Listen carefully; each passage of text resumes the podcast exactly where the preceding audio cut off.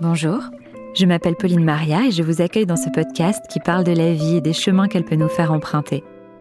Car si pour certains les routes semblent toutes tracées, d'autres sont amenés au gré du hasard, des rencontres, des envies ou de leurs convictions, à prendre des petits sentiers de traverse, à bifurquer, à redessiner le chemin. Que ce soit sur le plan personnel, intime ou professionnel, les femmes et les hommes que vous allez entendre ici ont tous un point commun. Un beau jour, leur vie a pris un tournant, un virage. Bienvenue dans ce nouvel épisode de Virage. Aujourd'hui, j'ai eu le plaisir de recevoir Béatrice.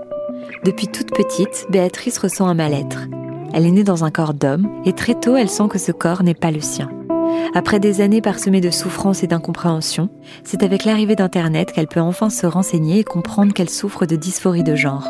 Béatrice est venue nous raconter aujourd'hui son histoire, sa vie d'enfant se sentant différent des autres, son courage quand il a fallu annoncer à sa famille qu'elle était femme dans un corps d'homme, et le parcours médical qui l'a mené au jour de son opération, qu'elle décrit aujourd'hui comme sa deuxième naissance.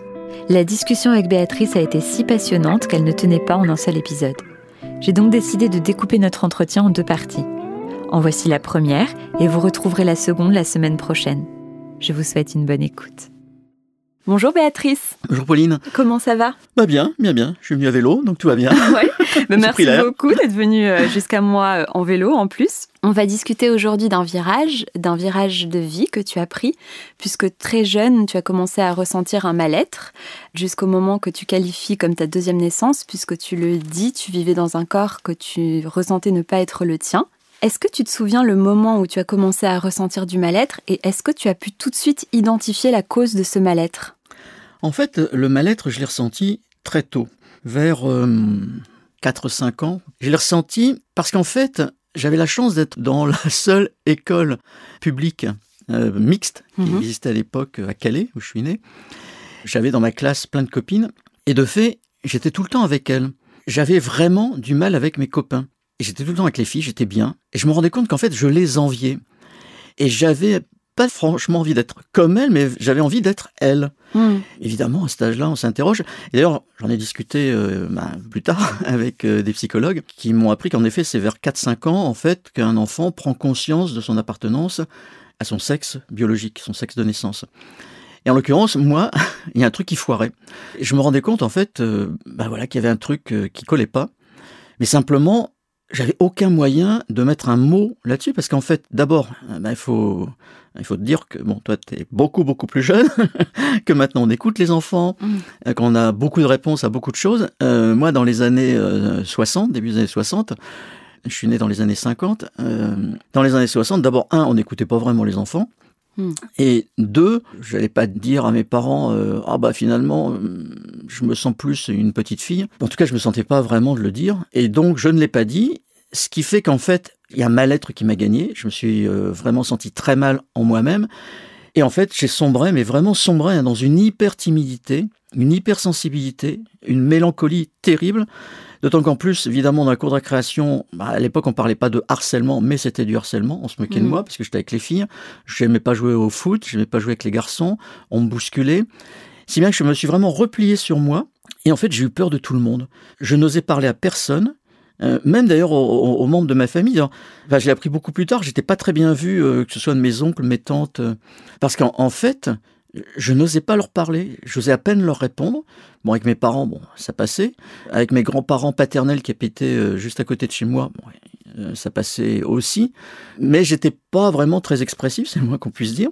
Et même un petit exemple, c'est qu'en fait, même aller seul dans un magasin, eh bien, en fait, je n'ai jamais osé. J'ai dû attendre, oh, je sais pas, euh, au moins 15 ans et encore avec une crainte terrible d'affronter des gens ça a été terrible pour moi, cette inadéquation finalement entre mon corps, que j'ai vraiment appris, c'est le cas de le dire, on, apprend à l'aimer, moi j'ai vraiment appris à le détester, et euh, mon esprit qui n'était pas du tout en, accord avec euh, ce corps euh, de garçon. Hmm. Et du coup, tes parents, ils le voyaient, ce mal-être? Bah, Mon père, comme beaucoup de pères, j'allais dire, de ces années-là, né avant la guerre, avant la Seconde Guerre mondiale, bon, il était totalement pris par son boulot, peut pas dire qu'il était très proche. Bon, il nous aimait, mais il n'était pas très proche de nous. Euh, ma maman, elle, en revanche, était euh, une maman adorable, euh, super, qui, c'est vrai, au fil des ans, a senti qu'il y avait un truc qui collait pas en moi. Et elle a vraiment tout fait pour essayer de me sortir. Par exemple, je dessinais pas trop mal. Elle m'a inscrit euh, assez jeune, ça s'appelait l'école des arts appliqués à l'époque, à Calais. Donc, euh, ben, le jeudi après-midi, l'ancêtre du mercredi, euh, j'y allais pour apprendre à, perfectionner mon, dessin. Mais j'avais pas d'amis en fait, j'avais pas de copains. Quand on s'aime pas, je pense qu'on a du mal finalement à aimer ce qui nous entoure. Et ça, c'était vraiment, euh, ça a été terrible. Donc, je me suis réfugié en fait dans les livres coup de chance, hein, mes parents étaient euh, libraires. Donc là, pour le coup, j'ai vraiment dévoré euh, des centaines de livres. Mais vraiment, voilà, replié sur moi, bon, c'était uniquement des activités vraiment très individuelles, très personnelles. Tout ça pour dire, d'ailleurs, peut-être euh, une petite, petite aparté, en fait, quand je lis dans certaines tribunes des quantités de gens plus ou moins célèbres ou euh, soi-disant spécialistes de l'enfance qui finalement euh, combattent le fait qu'on écoute les enfants, qu'on permette à, une petite fille euh, trans, donc née garçon, d'aller à l'école en jupe, de s'habiller comme elle le souhaite, d'être considérée comme une fille, de lui donner un prénom féminin. Quand je vois toutes ces personnes qui le contestent, euh, en plus avec des contre-vérités, hein, en, disant qu'en fait on, leur donne des hormones, ce qui est complètement faux. On donne pas d'hormones à un enfant. En disant qu'on va euh, leur faire des interventions chirurgicales, c'est complètement faux. On fait pas d'intervention chirurgicale avant la majorité. Donc vraiment avec des contre-vérités. Et je me dis, moi, par rapport à mon enfance, que j'ai vraiment raté, que j'ai loupé, j'ai vraiment une enfance euh, terrible. Alors, pas malheureuse, il y a plus malheureux que moi, certainement. Hein. Surtout, bon, j'ai eu la chance, encore une fois, d'avoir des parents et surtout une maman très aimante. Mais quand je vois qu'enfin, à notre époque, des enfants peuvent s'exprimer, peuvent être écoutés et vivre la vie qu'ils ressentent en fait, et qu'on voudrait leur interdire, donc avoir une, enfance malheureuse, qui ne soit pas leur enfance, je trouve ça vraiment déplorable et triste, parce qu'en fait, euh, voilà, on est dans une époque où on peut enfin euh, permettre euh, bah, à des enfants notamment d'être heureux, mmh. et il y en a qui ne voudraient pas. Oui écouter les enfants, euh, parce que aussi, euh, à l'époque, toi, tu n'avais pas non plus cet accès à l'information comme il y a aujourd'hui, c'est-à-dire que c'était difficile. Il y a se dire, euh, je me sens pas très bien dans mon corps, mais il y a aussi mettre un mot sur la dysphorie de genre. Ah mais complètement. Ah bon, à l'époque, la transidentité, qu'on appelait d'ailleurs, mais je ne sais même pas, transsexualisme à l'époque, en fait, on n'en parlait pas du tout. Donc, moi, j'ai mis mais vraiment des années, même en étant au cœur d'une librairie, avec des centaines de livres, et puis euh, même en allant assez régulièrement à la bibliothèque aussi, euh, pour d'autres types de livres, mm. eh bien en fait, j'ai beau eu faire des recherches. Alors d'abord, des livres, même d'éducation sexuelle, pour en trouver, c'était assez compliqué déjà mm. à mon époque. Alors autant dire que la transidentité ou le transsexualisme, encore une fois, comme on dit à l'époque, en fait, on n'en trouvait pas.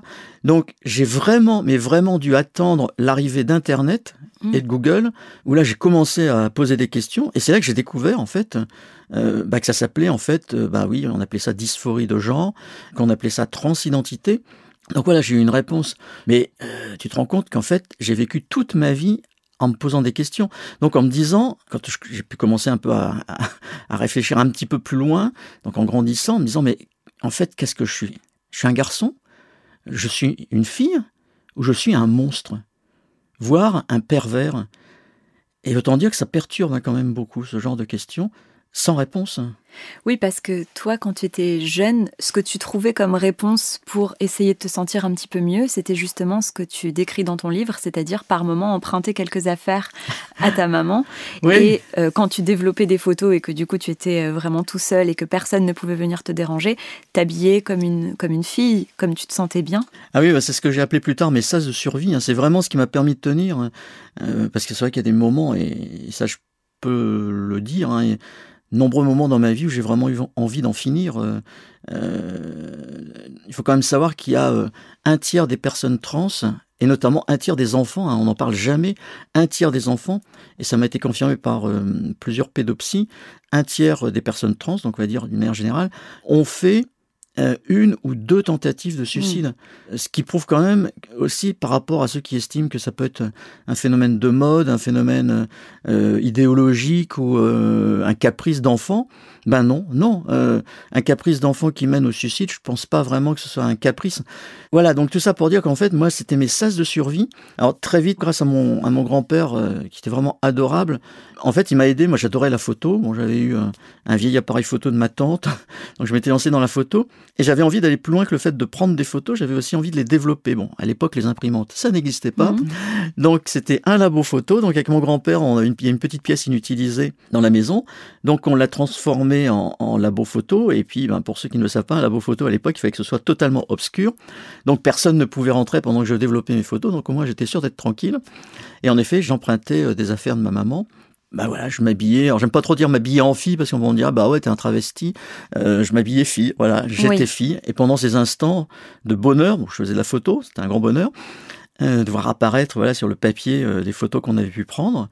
Mais surtout il y avait cet aspect où j'étais vraiment moi-même. Il y a un autre moment aussi, un autre sens de survie aussi. Quand j'étais au lycée, ça c'était un gros avantage je pouvais dire à mes parents, oh là là, j'ai beaucoup, beaucoup de travail le week-end.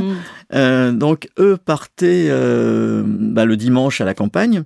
Et moi, j'avais un bon prétexte pour rester seul chez moi. Là, aussitôt, ils étaient à peine partis. J'empruntais encore les affaires de ma maman et je faisais mes devoirs. Euh, j'étais vraiment bon élève. Donc, en fait, euh, bah, je faisais mes devoirs. Euh, en fille. Et puis tel Cendrillon, bah, je savais à peu près qu'il rentrait vers 18h le soir. Hein. Euh, moi, mon minuit, c'était 18h. Et à 18h, ben, je me transformais pas en, citrouille, mais mes robes, mes jupes ou tout ce que je pouvais mettre, ben, il fallait les abandonner et retrouver Hmm. mon habit de garçon.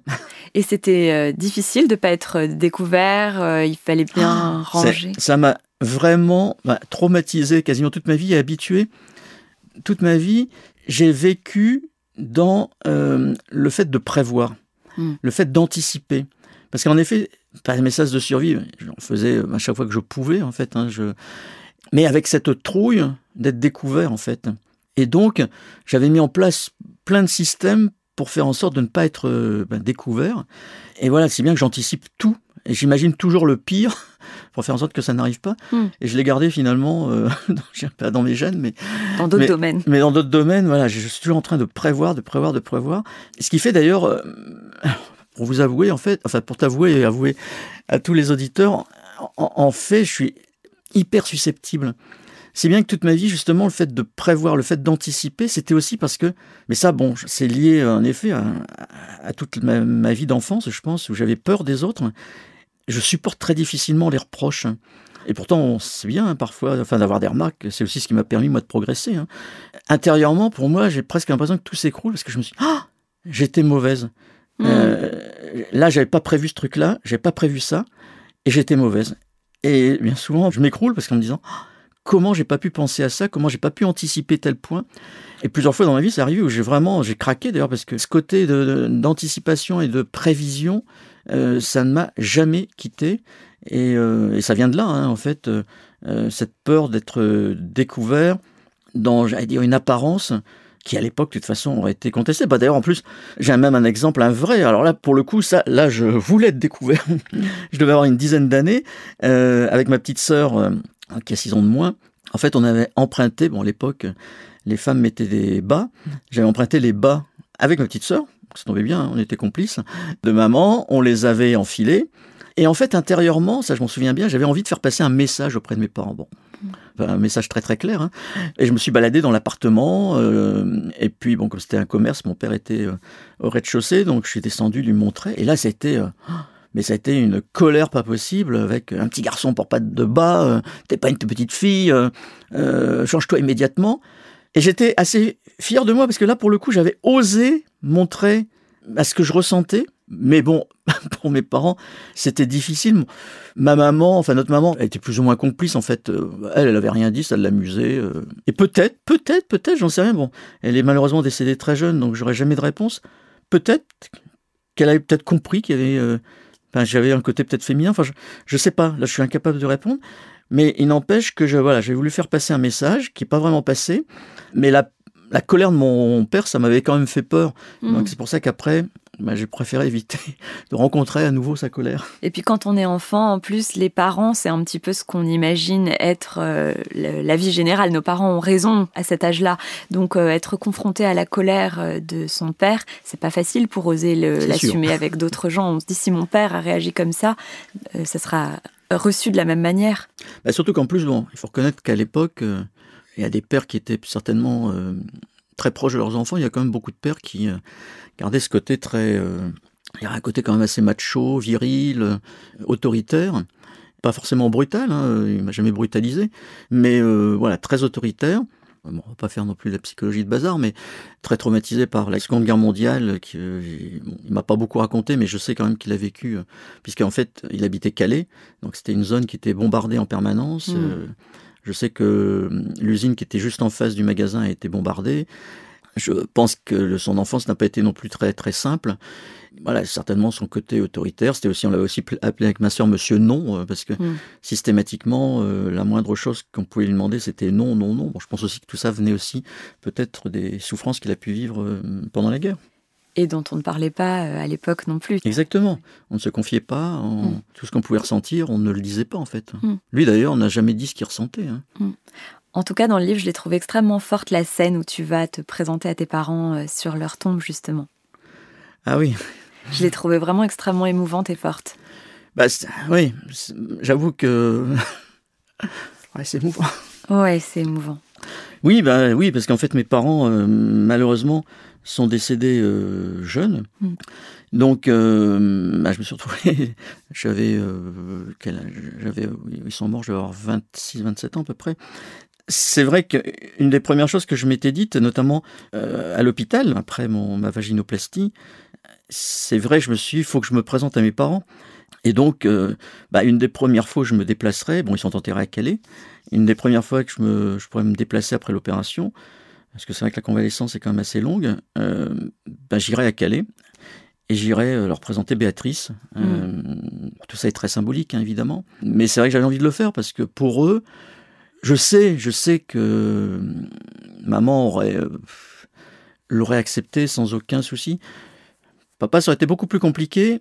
Mais ça dit, j'avais senti au fil, parce que, bon, comme beaucoup de pères de, de cette époque, ils étaient quand même très euh, intransigeants, pas forcément ouverts sur les idées nouvelles, on dira, euh, sur le progressisme. Mais j'avais quand même constaté sur, euh, alors je vais dire la fin de sa vie, mais ils sont morts à à peine 50 ans, bah, qu'il avait évolué en fait, euh, Mm. notamment bon, quand j'étais euh, étudiant, et puis bon, journaliste, jeune journaliste, c'est vrai que là pour le coup, il aimait bien que je raconte bah, mes reportages que je faisais.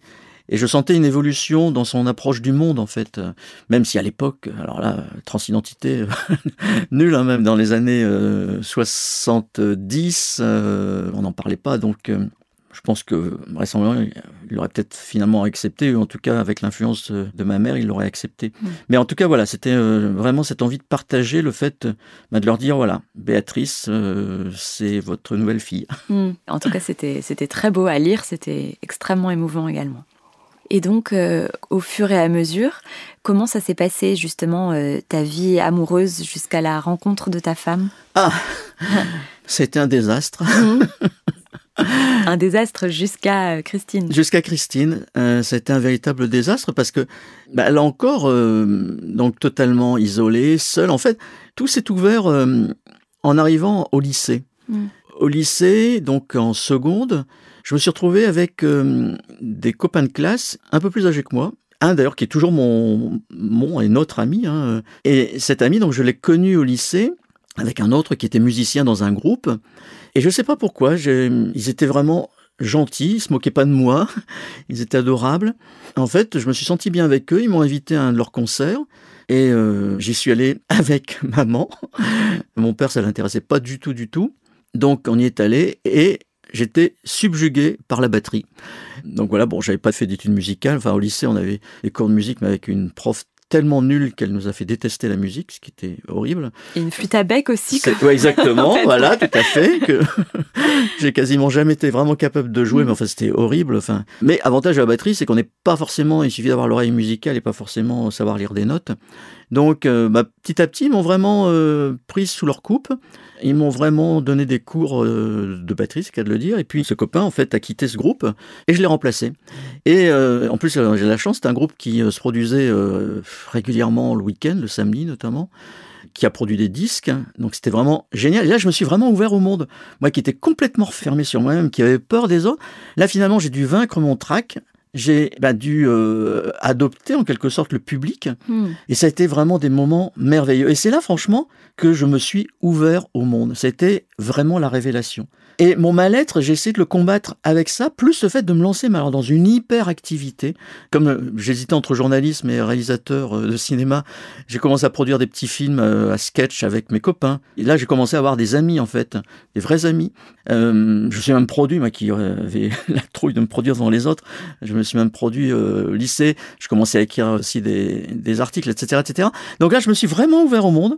Été vraiment merveilleux, mais avec toujours cette fameuse question, suis-je un garçon, suis-je une fille, euh, suis-je un monstre? Et avec mes copines, en plus, c'est vrai comme je me sentais bien avec les filles, j'avais beaucoup plus de copines que de copains. Mais en fait, voilà, j'arrivais pas à franchir l'étape, même si je me sentais euh, attiré par elles, euh, avec l'envie aussi d'avoir des relations amoureuses. Et eh ben, ça marchait pas je n'y arrivais pas. Puis c'était dur. Et puis là aussi, parfois, ben, des moments quand j'ai moins d'activité, où j'avais parfois l'envie de ben, quitter ce monde. Et puis, bon, au hasard, euh, j'ai réussi tout de suite le concours d'entrée à l'école supérieure de journalisme de Lille, qui était vraiment mon but. Et puis, lors d'un reportage pour l'école, ben, j'ai rencontré euh, une jeune fille, une jeune femme, parce qu'en fait, je faisais un, un, reportage sur la rentrée scolaire. Et en plus, elle m'invitait euh, chez elle pour faire l'interview. Ok, elle avait euh, trois autres sœurs avec qui je me suis super bien entendu. Le soir même, sa maman euh, m'a même proposé de rester euh, dîner avec elle. Et puis finalement, bah, on s'est revus par l'intermédiaire d'une autre amie. Et puis bah, finalement, on est sortis ensemble. Et, et finalement, ce sera, et c'est toujours, la seule, et c'est la femme de ma vie, parce qu'en fait, je n'en ai pas eu d'autre. Je suis toujours resté avec elle, je l'ai jamais trompée ni quoi que ce soit. Et en fait, j'avais vraiment deux buts dans ma vie. À un moment donné, je me suis dit, bon, je veux être journaliste et ça, bon, je réussissais puisque j'avais réussi le concours d'entrée à l'école. Et puis j'ai envie de fonder une famille. Hmm. Je pense que j'aurais pas pu vivre ma vie sans fonder une famille. Et euh, ben, grâce à Christine, on a pu fonder une famille, mais ça n'a pas été si facile que ça. Pas si facile que ça euh, d'un point de vue euh, psychologique ou également physique J'allais dire les, les, deux, mais psychologiques, parce qu'en fait, quand j'ai rencontré Christine, on s'est mariés. Et c'est là que finalement, je me suis dit, bon, à toutes les questions que je me posais, je les ai vraiment euh, cachées. Euh, mis sous le tapis. Mis sous le tapis. Hein. Vraiment, euh, je me suis dit, bon, finalement, c'est mon bonheur. Hmm. Je suis journaliste, je me marie. On va fonder, en plus, bon, on avait quand même discuté, hein, notre envie, en effet, de fonder une famille. Bon, on avait plein d'objectifs communs. Hein. Fonder une famille, avoir plein d'amis, voyager dans, à travers le monde, sauf qu'on n'avait pas beaucoup d'argent à l'époque, donc ça s'est limité dans un premier temps à peu de choses. Et puis, Christine est, enceinte, je ne pas dire tomber enceinte. Hmm. Christine est enceinte. Grand bonheur, évidemment, pour nous deux. Mais là, je commence à ressentir une nouvelle forme de mal-être. Et puis, euh, Christine accouche, une charmante petite fille, hein, euh, Elodie. Et là, pour moi, un moment merveilleux, évidemment, euh, le rêve hein, d'avoir un, premier enfant. Mais finalement, cette grossesse, cet accouchement, je l'ai vraiment vécu par procuration. C'est-à-dire qu'en fait, je, je vivais le fait Enfin, j'aurais voulu que ce soit moi qui sois enceinte.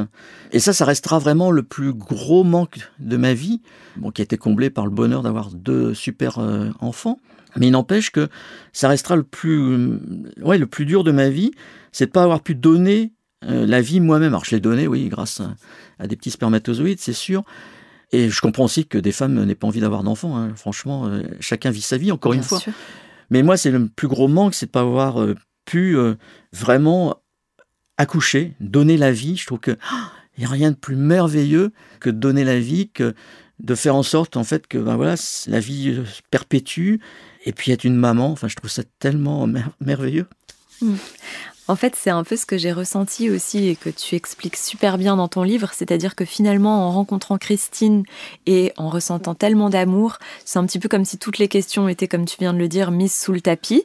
Et donc, euh, finalement, la question de ton identité, tu te la posais peut-être un petit peu moins. Et quand elle est tombée enceinte, ça a été un petit peu à ce moment-là que tout est revenu à la surface parce que tu t'es dit, en fait, j'aurais voulu que ce soit moi qui porte euh, Elodie. Ah oui, c'est exactement, c'est exactement ça, en fait. Euh, tout est réapparu. Et c'est vrai, franchement, enfin, je me suis dit, euh, oui, consciemment, inconsciemment, vraiment, il y a quelque chose qui va pas en moi.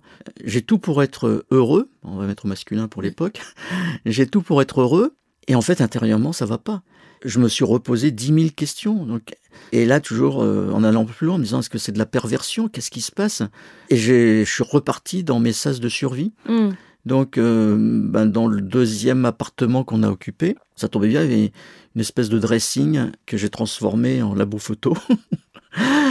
et euh, j'ai retrouvé bah, mes sas de survie. Et puis, euh, je commençais aussi à donner des cours de journalisme à l'école de journalisme de Bordeaux. Eh bien, j'emmenais des affaires féminines. soit j'empruntais à Christine, soit je commençais à en, avoir acheté bah, d'une manière plutôt discrète en, hypermarché où c'est plutôt anonyme en fait. Hmm. Et puis, ben, le soir, après les cours, euh, j'étais femme, en fait, je m'habillais euh, dans la chambre d'hôtel, j'allais me promener euh, dans Bordeaux. femme, c'était des moments merveilleux. Je faisais quelques courses. c'est là aussi parfois, ben, je me disais bon, à la limite, si je passe pas très très bien, comme on me connaît pas, c'est pas trop grave. J'allais faire des courses dans les magasins. Je m'achetais quelques vêtements féminins. Et puis ça me permettait plus ou moins de tenir. Voilà, c'était c'était ça en fait. Hmm. Et à quel moment tu as pu répondre à la question que tu te posais? Ben, En fait, c'est euh, dans les années 2000, hein, quand euh, Internet a commencé à arriver, hmm. et que c'est là que j'ai découvert, en fait, première chose qui fait quand même du bien, c'est de se dire, je ne suis pas seul. Euh, voilà, il y a d'autres personnes qui ressentent la même chose. Et là, j'ai vraiment poussé les, recherches bah, maximum qu'on pouvait faire à l'époque. Hein, où j'ai découvert aussi ce qu'on appelait à une époque le syndrome de Benjamin, du nom d'un endocrinologue américain. Alors lui, il avait catégorisé, j'allais dire, ce mal-être, en fait, donc qui est devenu le syndrome de Benjamin. Et il y a une catégorie dans laquelle je me retrouvais carrément, c'était euh, quelqu'un qui ne supporte pas euh, son sexe de naissance, qui aime prendre l'apparence du sexe opposé. Et je me suis dit, c'est tout à fait moi. Donc, ben, petit à petit, j'ai continué de m'enseigner, de m'enseigner, mais avec quand même cette grosse crainte, c'est que je commençais à lire des témoignages, en fait, bah, de couples ou de familles qui avaient explosé en faisant cette révélation. Parce que là aussi, il faut savoir que, aussi à l'époque, le transsexualisme, comme on disait, beaucoup de personnes l'associaient aussi encore au travestisme, en fait. C'était les cabarets, mm. ça a été la cage aux folles, où en fait, c'était pas vraiment. enfin, voilà, on se moquait euh, mm. de ceux qui euh, prenaient éventuellement une apparence féminine. Et puis c'était le bois de Boulogne aussi. Donc, euh, c'était quand même des choses qui n'étaient pas vraiment positives. Et ça, ça fait peur. Et puis il y a eu en 2013 la sortie euh, d'un livre, le livre d'Olivia Chaumont, qui euh, raconte son histoire, donc un peu précurseur quand même 2013. Et c'est quelqu'un, je veux dire, normal. Olivia, bon, moi je suis journaliste, elle, elle est architecte. Depuis euh, quasiment son enfance, là aussi, elle se sent femme. Bon, on a des parcours un peu différents, évidemment, mais euh, bon, à l'époque, en France, c'était pas très au point les opérations, donc elle se fait opérer euh, en Thaïlande. Elle raconte toute son histoire, et c'est là que je me suis dit, mais voilà, elle l'a fait. Seul problème, c'est que, évidemment, son histoire euh, ben, se conclut par un divorce. Même sa fille ne veut plus la voir. Et je me dis, ouh là Est-ce que je suis prête? Est-ce que je suis prête à tout ça? Mm. Et puis, j'arrivais, enfin, j'étais dans la cinquantaine, là aussi, crise de la cinquantaine. Bon, mm. il y en a, c'est malheureusement des couples qui sautent euh, à la cinquantaine. Moi, la crise de la cinquantaine, c'est je me suis dit, voilà, maintenant, je vais quasiment être plus près de ma mort que de ma naissance. Et j'ai vraiment pas envie de finir ma vie dans le corps qui n'est pas pour moi mon corps, qui n'est pas le bon corps, qui est le corps que j'aurais dû avoir. Donc là, voilà, ouh là, ça moulinait beaucoup. Et puis euh, un jour, euh, je saute le pas avec ma femme euh, sur un prétexte vraiment très fallacieux, mais je trouve le moyen de lui en parler. Un soir, je me revois, on est tous les deux dans le nid. En fait, pour tout vous dire, je m'étais fait opérer auparavant de la hanche. Il fallait que je mette des bas de contention. bon, elle est pharmacienne, donc elle me dit bon, qu'est-ce que tu préfères que je te prenne des bas de contention Tu sais, ils font des chaussettes de contention, c'est plus simple. Pour les hommes, c'est quand même plus pratique. Et ça, je me dis, ah, ah j'ai peut-être l'occasion. Donc ça, je dis, écoute, je préfère quand même des bas de contention. Écoute, c'est plus féminin. Et puis là, je lui déballe toute mon histoire. Et, c'était dur. Hein. Enfin, c'était dur principalement pour elle, pour moi aussi, parce que raconter toute, toute cette histoire, bah, c'était compliqué parce que je ne savais pas comment elle allait réagir. Et c'est la première fois que je confie à quelqu'un ma transidentité. Et pour elle, bon, comme elle l'a dit après, c'était un tsunami. Comment imaginer que son mari soit une femme, en fait? Et c'était inimaginable. En, tant que pharmacienne, euh, elle avait déjà délivré euh, des traitements hormonaux, mais sans aller plus loin que le fait euh, de délivrer des traitements hormonaux, de savoir que c'était des personnes qui vivaient une forme de transidentité, mais voilà, pour elle, ça ne la touchait pas particulièrement. Et c'est vrai que quand on n'est pas touché, on s'intéresse quand même pas énormément. Bon, en tant que journaliste, je lui ai préparé un gros dossier de presse.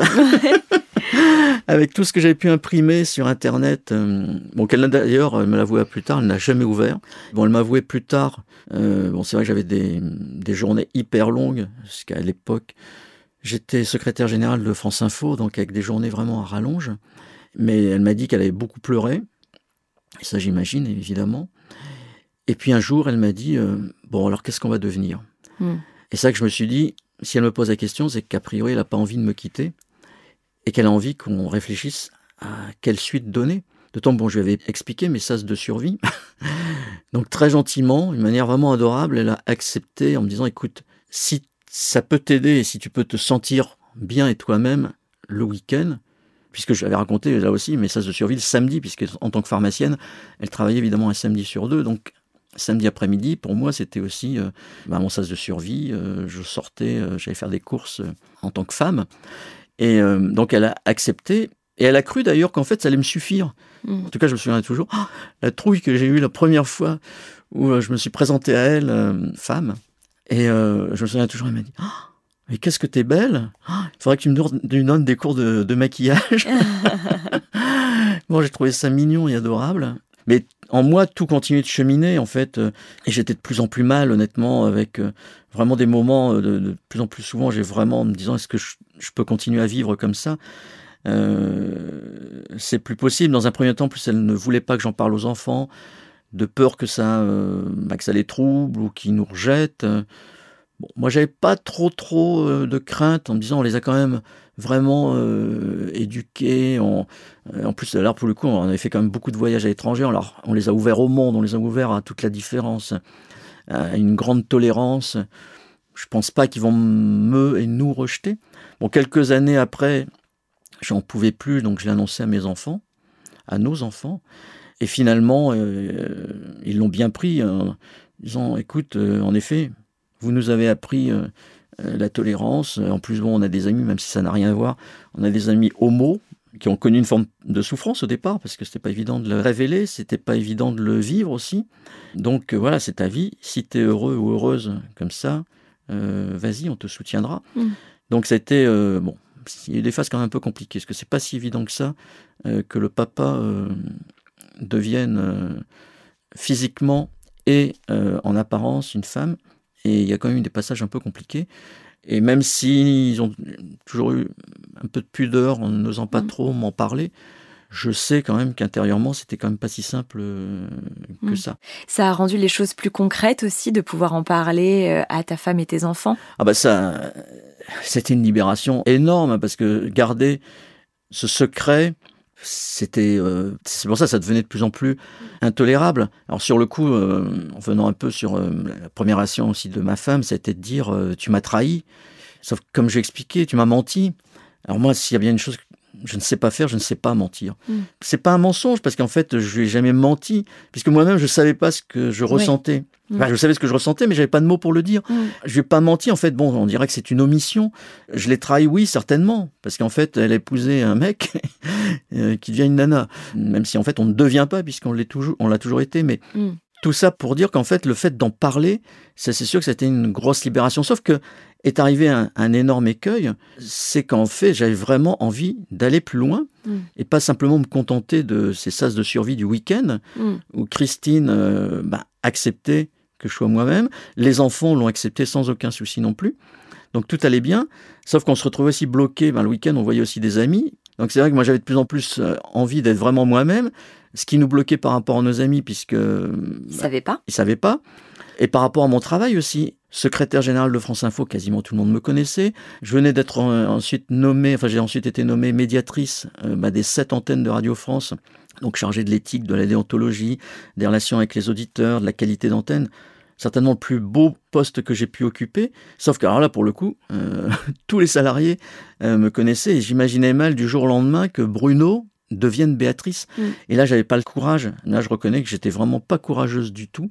Sauf que ça devenait de plus en plus insupportable. J'ai vraiment failli deux fois, euh, mais vraiment, se décider de quitter ce monde. Une fois vraiment rattrapé in extremis par Christine.